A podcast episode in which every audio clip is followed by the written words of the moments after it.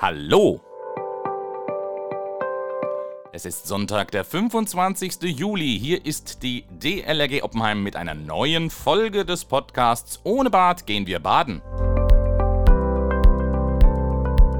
Heute haben wir eine besondere Folge für euch, denn es findet wieder ein Gespräch statt. Dazu gleich mehr. Unseren Podcast kannst du bei allen gängigen Podcast- und Audioplattformen finden. Unseren Podcast abonnierst, verpasst du keine Folge mehr und wenn dir der Podcast gefällt, lass gerne eine gute Bewertung beispielsweise auf iTunes da. Das würde uns wirklich sehr helfen. Und wenn du unseren Podcast ganz oldschool per E-Mail oder Mundpropaganda, aber auch auf Facebook, Twitter, WhatsApp und so weiter teilst, dann hilft uns auch das.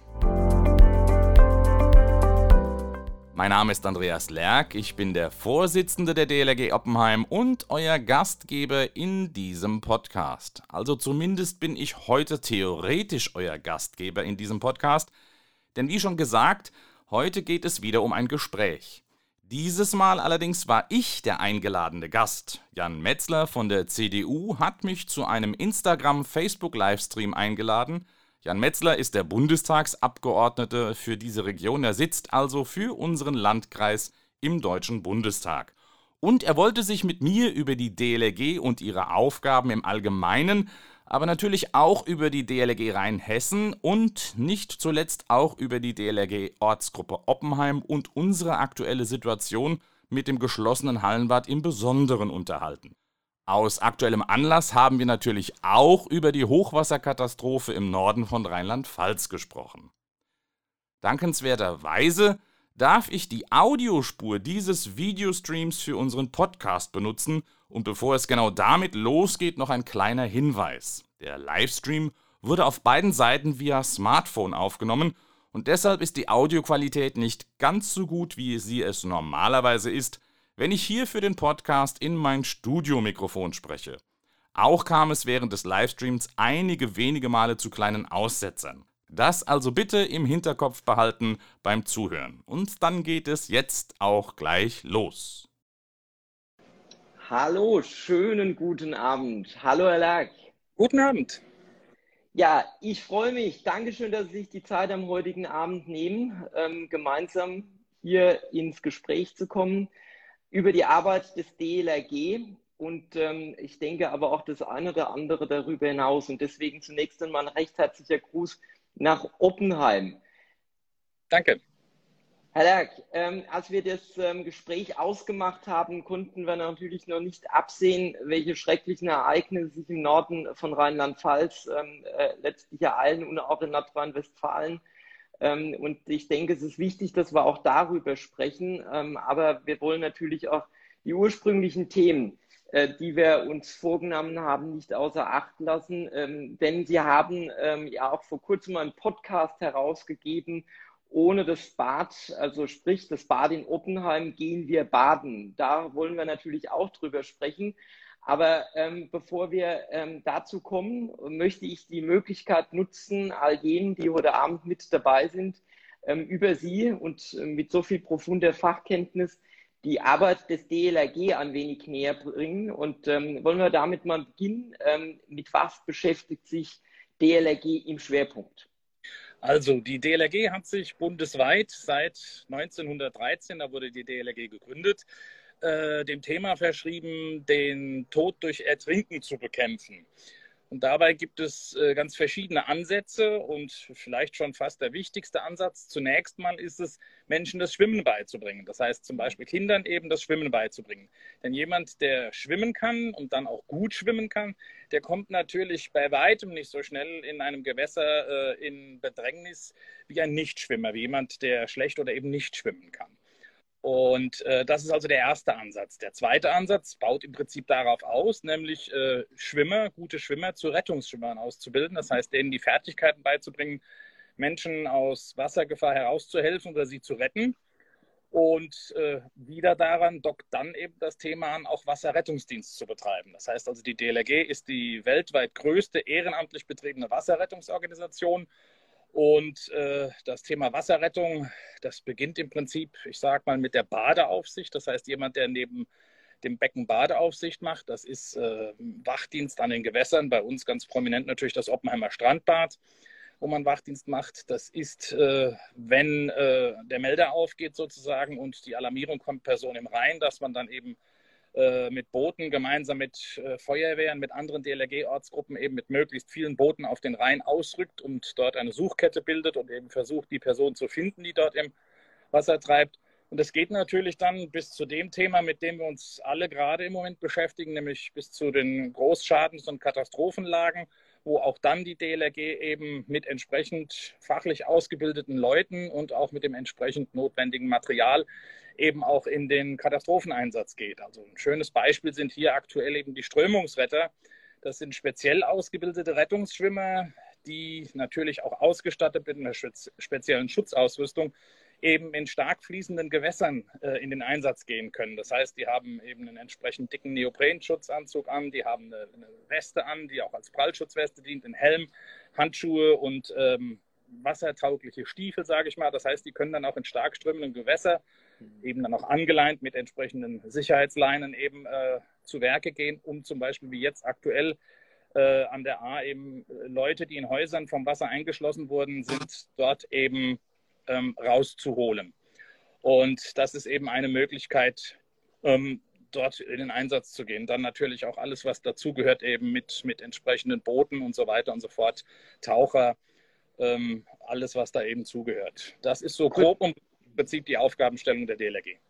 Eine wahnsinnig große Bandbreite an Tätigkeiten und ähm, kurze Nachfrage, halten wir solche Kräfte, ähm, die jetzt auch an der A in den Einsatz äh, gekommen sind oder noch nach wie vor sind, ähm, hier in Rheinhessen auch vor und sind die aktuell auch aus Rheinhessen im Einsatz an der A? In der Tat, also es waren zum Beispiel letzten Donnerstag war ein Strömungsrettertrupp vom DLRG-Bezirk Rheinhessen. Die DLRG ist ja im Prinzip mhm. äh, regional gegliedert. Es gibt einen Bezirk, dann gibt es die Ortsgruppen, darüber gibt es den Landesverband, darüber den Bundesverband und vom DLRG-Bezirk Rheinhessen war zum Beispiel ein Strömungsrettertrupp vor Ort die haben dort äh, zunächst ähm, auch eben Leute aus den Häusern geholt, aber zum Beispiel auch, es das heißt dann dort ist der, der Strom wieder eingeschaltet worden. Wasser und Strom verträgt sich nicht gut, dann sind dann Brände entstanden.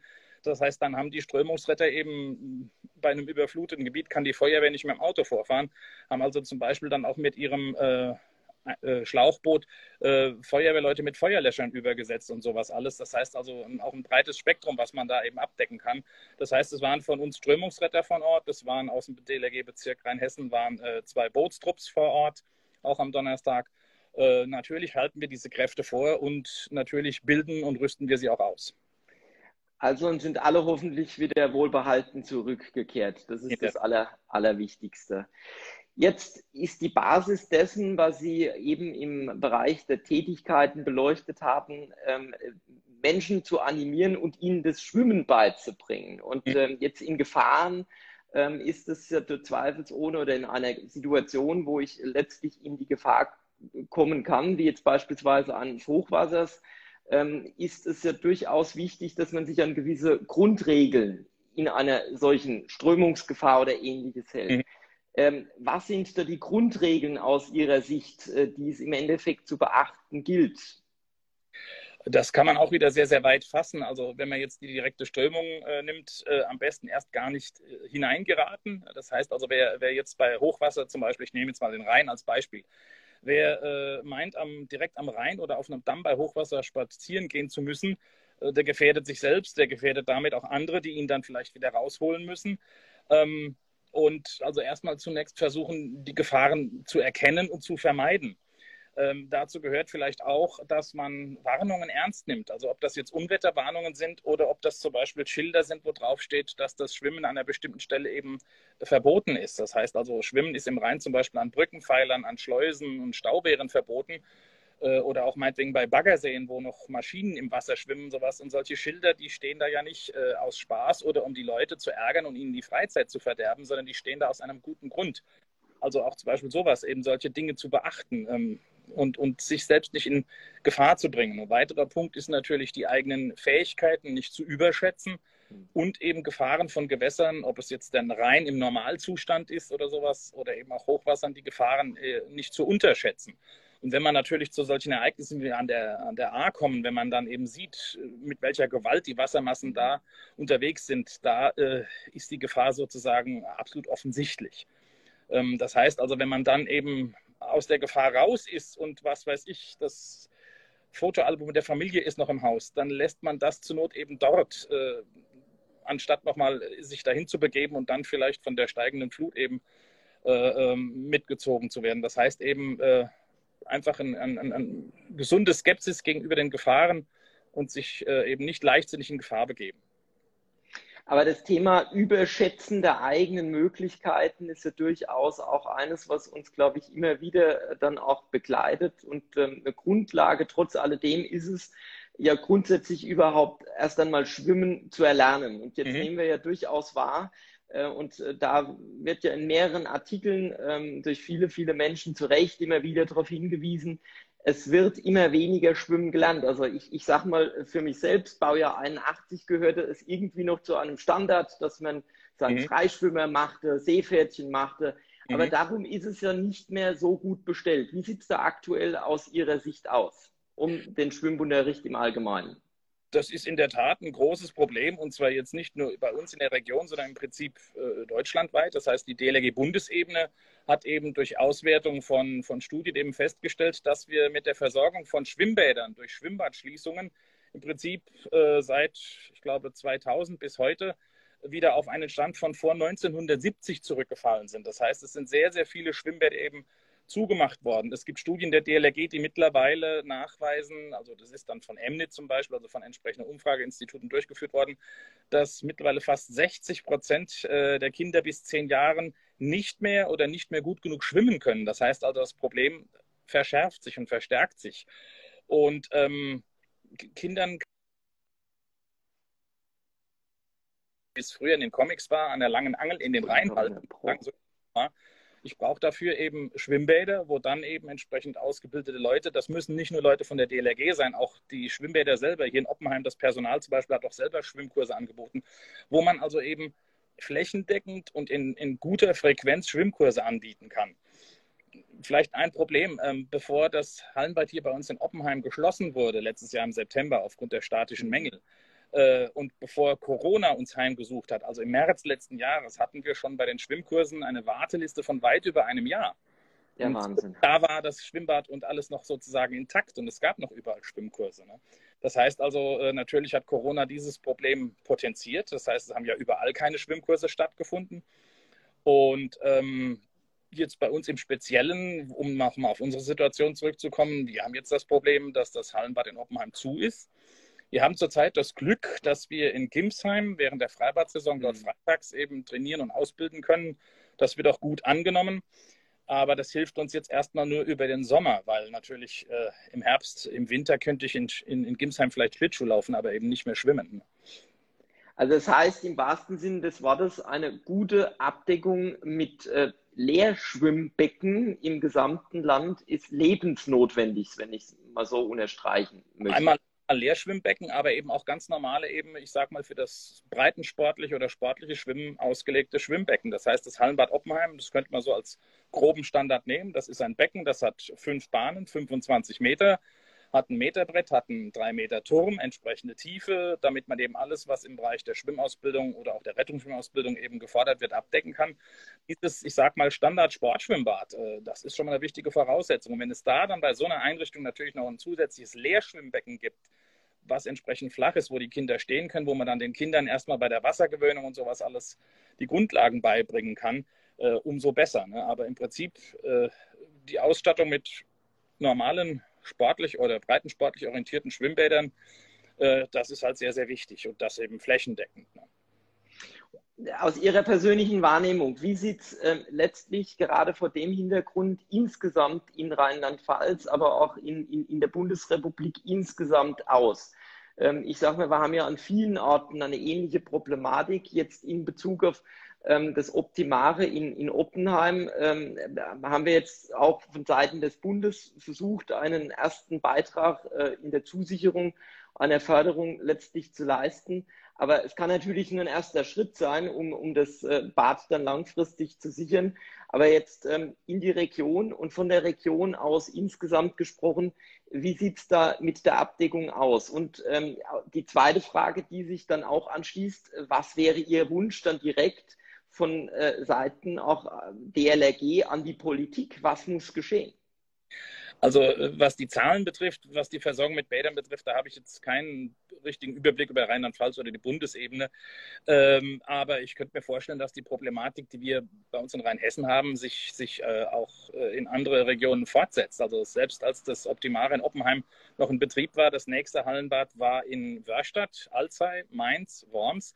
Und da sind auch große, große Abstände dazwischen. Das heißt also, wenn ich, ich nehme als Beispiel jetzt nicht die DLG, ich nehme mal eine Schule. Also so eine Schule auf dem Land, wenn die sagen, wir haben im, meinetwegen eine Grundschule, wir haben also Schwimmen im, im, im Lehrplan stehen und wenn die dann erstmal meinetwegen 20, 25 Minuten mhm. mit dem fahren müssen, dann müssen sich die Kinder alle erstmal umziehen. Ähm, dann haben die vielleicht zwei mal 45 Minuten Sportunterricht. Das heißt also, von diesem Sportunterricht bleibt an reiner Wasserzeit, weil die sich nach dem Schwimmen wieder umziehen mhm. und wieder zurückfahren müssen, bleibt nicht viel übrig. Ne? Und ähm, das heißt also, diese Problematik hat man überall und dort, wo Schwimmbäder schließen und keine mehr aufmachen, fällt das Thema Schwimmen im Schulunterricht, fällt das Thema Schwimmen lernen, ob bei der DLRG oder anderen Anbietern, eben komplett flach. Und ähm, ein Wunsch, der natürlich nicht nur die DLRG hat, sondern im Prinzip äh, eigentlich jeder, der sich mit Schwimmen und Schwimmsport beschäftigt. Ich nehme jetzt mal hier in Oppenheim den Turnverein Oppenheim, der eine sehr große Schwimmabteilung hat und da auch im Bereich äh, Red, äh, Schwimmsport, Leistungsschwimmen also sehr, sehr gut aufgestellt ist. Ähm, die haben diesen Wunsch natürlich auch, dass eben, wie schon gesagt, die Schwimmbäder sind, dass man eben akzeptiert, dass Schwimmbäder im Prinzip immer Zuschussbetriebe bleiben werden, niemals Gewinn erwirtschaften werden. Das heißt also, dass man eben auch nicht diesen Anspruch stellt, ein Schwimmbad muss äh, Gewinn erwirtschaften, sondern dass man eben, das ist, ist ein Zuschussbetrieb und dann muss man eben die Bäder entsprechend finanzieren. Aber eben aus, aus äh, diversen Gründen ist das eben äh, gut, richtig und wichtig, das zu tun, ähm, um die Schwimmfähigkeit der Bevölkerung zu erhalten, aber auch zum Beispiel Breitensport. Ich brauche, wenn ich schwimmen gehen will, brauche ich was? Eine Badehose, ein Handtuch und drei oder fünf Euro Eintritt. Und dann kann ich schwimmen gehen. Ich muss also nicht in einem speziellen Verein sein. Ich muss keine speziellen Sportplätze reservieren, so, ich, sondern das kann jeder machen. Und Schwimmen ist auch ein, ein, Sport, wenn man mal den gesundheitlichen Aspekt betrachtet, den man bis ins hohe Alter betreiben kann. Das heißt, es entlastet eben Gelenke und sowas alles. Das heißt, man kann eben auch Schwimmen bis ins hohe Alter betreiben und sich damit äh, eben fit und gesund halten. Also es sind ganz viele Aspekte, die damit reinspielen. Ne? Und wenn man dann mal so ein bisschen in Richtung Sport geht, also natürlich ist auch das ein Aspekt. Eben, wir haben jetzt die Olympiade zum Beispiel. Das heißt also, dass man eben auch Schwimmsport eben fördert. Vielleicht nicht in jedem Breitensport-Schwimmbad, aber dass man dann eben zum Beispiel entsprechende Stützpunkte in den Ländern hat, wo die Leute eben entsprechend trainieren kann.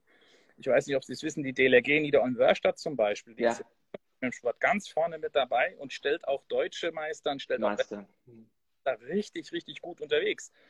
Und das braucht natürlich auch entsprechende Trainingskapazitäten. Und wenn man sich so einen Rettungsschwimmwettkampf mal anguckt, da gibt es ja äh, einmal die Versionen, die in den Hallenbädern oder den Bädern stattfinden, aber dann auch die sogenannten Open-Water-Disziplinen. Das ist richtig attraktiv. Es ist zwar ein Nischensport, aber es ist richtig attraktiv, wenn man mal schaut, wie es da richtig abgeht. Ne? Wenn die Leute, wenn die Athleten da also so richtig zu Werke gehen. Ne? Ich, bevor wir nochmal auf die Arbeit ähm, der DLRG kommen, vielleicht jetzt noch einmal äh, zurück ähm, äh, zum Thema äh, Schwimmen im Allgemeinen. Ähm, sehen Sie, also ich habe jetzt mich selbst als, als, als kleines äh, Beispiel genommen mit Jahrgang 81 und ich hatte das Gefühl auch bei meiner Schwester, Jahrgang 82, dass es Standards gab, was das Schwimmenlernen anbelangt. Mhm. Sehen Sie, dass sich da gesellschaftlich irgendwie etwas verschoben hat? Oder wo, woran liegt es? Also ich hatte, also ich hatte immer so das Gefühl, das war dann auch eine, eine Motivation, eine Eigenmotivation. Natürlich, ich, ich will schwimmen lernen. Das, das, mhm. das, war, das war ein Standard. Hat sich da Ihrer Meinung nach was verschoben? Also eigentlich nicht, wenn ich äh, die Nachfrage nach Schwimmkursen sehe, wenn ich habe ja vorhin gesagt, dass wir eine Warteliste von über einem Jahr hatten. Das Interesse war ähm, permanent da. Das heißt also, wir hatten richtig, richtig viel zu tun. Das heißt, äh, das Interesse ist ungebrochen an äh, eben das mhm. Schwimmen zu lernen. Die, die Möglichkeiten werden geringer sozusagen. Deshalb gibt es dann da, wo es möglich ist, längere Wartelisten. Aber man erkennt vielleicht in den, in den letzten Zeiten manche Probleme, dass zum Beispiel das Schwimmen lernen oder das Bestreben, Schwimmen zu lernen, so ein bisschen abhängig ist von, von sozialen Schichten. Ähm, oder zum Beispiel, man, man liest auch immer wieder, dass eben, hat man auch leider ganz bittere Fälle gehabt am Rhein, wo eben äh, Menschen, die aus dem Ausland zu uns geflüchtet sind, eben umgekommen sind, weil sie nicht schwimmen können. Es gibt natürlich eben Länder, äh, da ist das Schwimmenlernen eben jetzt erstmal keine große Priorität, sondern wenn irgendwo meinetwegen Armut oder ich sage jetzt auch mal Bürgerkrieg herrscht, dann ist das natürlich jetzt erstmal keine Priorität und so, dass man dann zum Beispiel auch hier äh, Angebote schafft, dass, dass die Menschen, die das dann wollen, eben äh, hier auch, auch, auch aufholen oder nachholen können. Ne? Aber das grundsätzliche Interesse ist meiner Erfahrung nach äh, seit ehedem ungebrochen, eben schwimmen zu lernen. Ich glaube, das ist auch nochmal ein wichtiger Punkt, dass sich auch zu vergegenwärtigen, dass sich da nichts verschoben hat, dass es nach wie vor ein ganz großes Interesse gibt und das wollte ich jetzt einfach auch nochmal gemeinsam rausarbeiten. Mhm. Ähm, vielleicht jetzt nochmal an einem Punkt. Gesetzt den Fall, ich, ich, ich bin jetzt am Rhein unterwegs, ich sehe, dass jemand in Not ist. Und mhm. ich mache mich dann selbst auf den Weg, um direkt vor Ort zu helfen. Welche, ich sage mal, Hinweise geben Sie dann einem motivierten, engagierten äh, oder einer motivierten, engagierten Retterin, Retter mit? Was ist zu beachten? Gut, allererstes immer Notruf absetzen. Weil wenn ich jetzt sage, ich schmeiße mein Handy in den Kies und hüpfe ins Wasser und sowas alles, dann ist, wenn ich selbst nicht jetzt wäre als normale Person, dann ist weder dem Verunfallten noch mir geholfen, sondern erst den Notruf absetzen. Das Zweite ist, wenn Leute dort in der Nähe sind, Leute ansprechen und versuchen, die dazu zu kriegen, dass die einem mithelfen. Das Dritte ist, da sind wir wieder bei dem Thema, die eigenen Fähigkeiten nicht zu überschätzen, sondern richtig einzuschätzen. Wenn ich mir nicht sicher bin, ob ich das schaffe ähm, oder vielleicht sogar äh, glaube, dass ich es nicht schaffe, dann es lieber lassen. Denn es bringt nichts, wenn dann auf einmal äh, zwei oder, oder drei Leute auf einmal gerettet werden müssen. Dann kann man zum Beispiel erstmal ähm, vielleicht versuchen, wenn die Person noch in der Nähe des Ufers ist, irgendein Auftriebsmittel oder Rettungsmittel oder sowas eben dahin zu schmeißen, dass die Person sich festhalten kann. Ähm, aber das Wichtigste ist auf jeden Fall erst bei der Notruf, dass so schnell wie möglich eben entsprechend auch äh, Hilfe vor Ort ist. Das heißt, wenn bei uns der, der Melder aufgeht mit der entsprechenden Alarmierung, wenn alles glatt läuft, sind wir nach spätestens 15 Minuten mit dem Boot auf dem Wasser. Die Feuerwehr genauso. Ne? Und wie gesagt, da ist erstmal äh, die Perspektive Eigenschutz wichtig. Kann ich das? Schaffe ich das? Traue ich mir das zu? Da lieber zweimal gut drüber nachdenken, als unüberlegt vielleicht noch halb bekleidet ins Wasser zu hüpfen mhm. äh, und dann äh, der Verunfallte Nummer zwei zu sein. Und ähm, jetzt gesetzt den Fall, ich bin dann selbst in einer Notlage und äh, dann gibt es äh, eine Faustregel, die mir dann immer wieder gesagt worden ist, wenn ich selbst dann an Strömungssituationen kommen sollte, aus der ich mich selbst nicht befreien kann, äh, Ruhe zu bewahren und nicht äh, sozusagen äh, verrückt jetzt um sich zu schlagen. Ist das richtig? Ist das falsch? Was, was ist dann? Natürlich wäre der erste Tipp mal Ruhe bewahren. Das ist natürlich schwer, wenn man auf einmal in Bedrängnis bekommt, kommt und dann so ganz relaxed zu bleiben, ist schwer. Der wichtigste Punkt ist erstmal nicht gegen die Strömung anschwimmen. Das schafft man nicht. Selbst wenn der rein normalen Wasserstand hat, fließt er so schnell, dass ich mich vielleicht ein paar Augenblicke gegen die Strömung halten kann aber nicht dahin versuchen, dahin zurückzuschwimmen versuchen, wo man eben ins Wasser gegangen ist, sondern sich mit der Strömung mittreiben lassen und einfach aufs Ufer zuschwimmen. Also im Prinzip das nächstgelegene Ufer anschwimmen. Das heißt, wenn die Strömung mich schon durch den halben Fluss durchgezogen hat und ich bin sozusagen dem hessischen Ufer näher, dann schwimme ich eben dahin und nicht nochmal durch den ganzen Fluss zurück. Es gibt ja diese Kurven in den Flüssen, das heißt, dann trägt mich die Strömung eben nach hier oder nach da. Einfach das nächstgelegene Ufer anschwimmen, äh, und ähm, eventuell auch vielleicht versuchen, auf sich aufmerksam zu machen, aber eben vor allem nicht gegen die Strömung ankämpfen. Das schafft man nicht. Ne? Ganz wichtige Hinweise und ähm, diejenigen, die dann jetzt gewissermaßen aus dieser Grundmotivation helfen zu wollen, sich dann bei der DLRG engagieren wollen. Letzter Fragekomplex. Wie kann ich es angehen? Äh, wie geschieht es? Wen kann ich ansprechen? Wo kann ich mich einbringen? und äh, wie kann ich äh, gewissermaßen dann der DLRG mein Engagement widmen? Also es gibt viele DLRG-Ortsgruppen in Rheinhessen, in Rheinland-Pfalz. Einfach gucken, wo die nächste Ortsgruppe ist und dann zum Beispiel auf die Webseite mal nach einer Telefonnummer, nach einer nach E-Mail-Adresse gucken oder wenn man weiß, in welchem Hallenbad die trainieren, oft stehen ja auch die Trainingszeiten auf der Webseite, einfach mal hingehen, sagen, hallo, hier bin ich, ich interessiere mich äh, und dann wird man äh, äh, mit offenen Armen empfangen.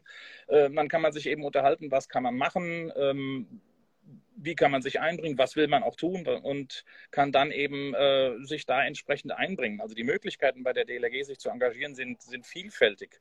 Beginnt bei den normalen Schwimmtraining, Schwimmausbildung, dann eben mit den Fachausbildungen, ob Rettungsschwimmer, Taucher, Strömungsretter, Bootsführer, Funke und sowas alles. Also man kann wirklich viel machen und hingehen, Hallo sagen, fragen, wie kann man mitmachen und dann wird einem sozusagen schon geholfen.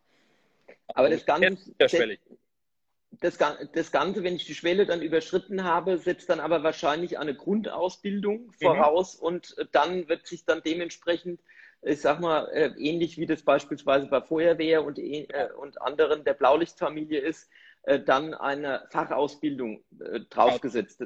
Also so ist es ganz normal mit dem Schwimmen. Das heißt, also wenn man ich kann ja mal so die, die, typische Karriere von jemandem beschreiben, der so bei der DLRG so als Schwimmkurskind anfängt. Die, die dabei bleiben, die sind erstmal Schwimmkurskinder, dann machen sie irgendwann die Schwimmabzeichen Bronze, Silber, Gold. Dann schließen sich die Rettungsschwimmerabzeichen an, äh, Bronze, Silber und auch da kann man Gold machen. Wobei für alles, was man bei der DLRG tun will, braucht man oder reicht das Rettungsschwimmerabzeichen Silber. Man braucht also äh, das Rettungsschwimmerabzeichen Gold braucht man.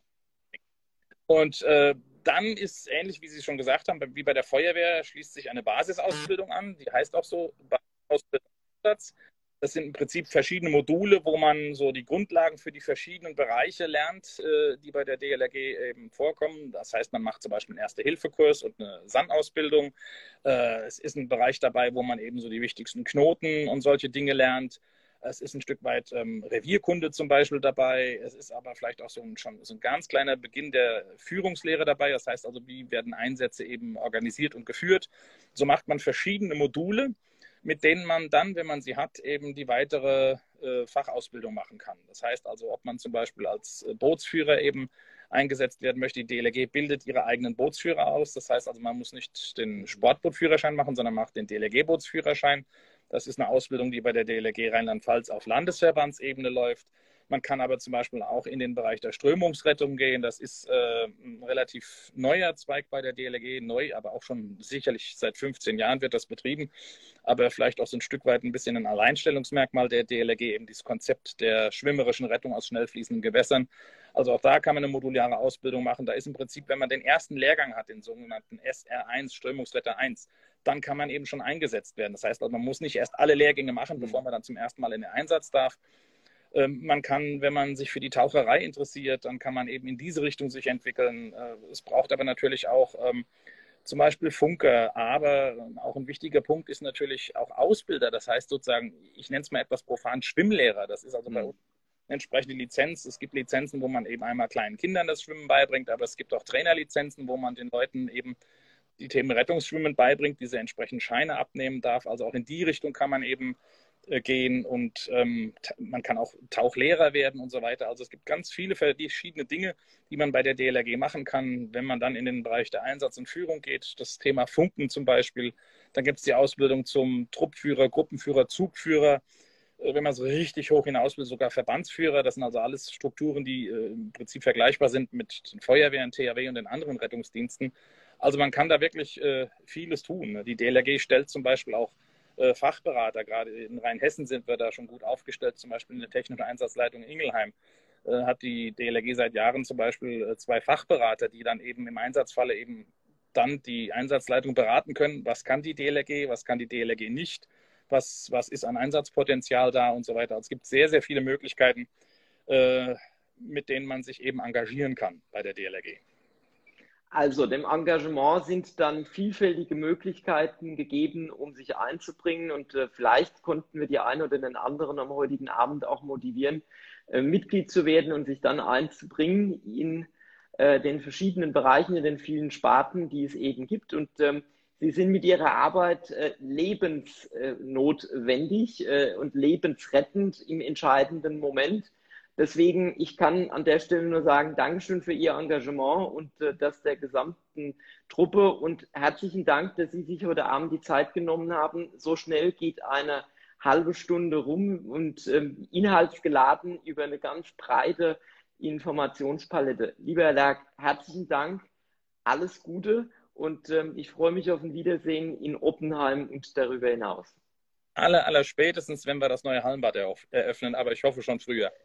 Ich hoffe schon früher, aber äh, ich glaube, da werden wir gemeinsam äh, wirklich, äh, äh, da, da, trinken wir einen guten rheinhessischen Schluck Wein drauf und, äh, und freuen uns wirklich ungemein. Und äh, bis dahin ziehen wir gemeinsam an einem Strang, dass das Projekt dann auch abschließend genau zu diesem Finale hingeführt wird. Das machen wir. Ja, also, alles. Danke für das spannende Gespräch. Danke Ihnen. Danke für die Danke. zahlreichen Informationen. Tschüss. Tschüss. Okay, das war das, wie ich finde, sehr spannende Gespräch mit Jan Metzler. Wenn ihr Fragen habt oder Anregungen für diesen Podcast, dann lasst gerne von euch hören. Wie das genau geht, das erfahrt ihr jetzt.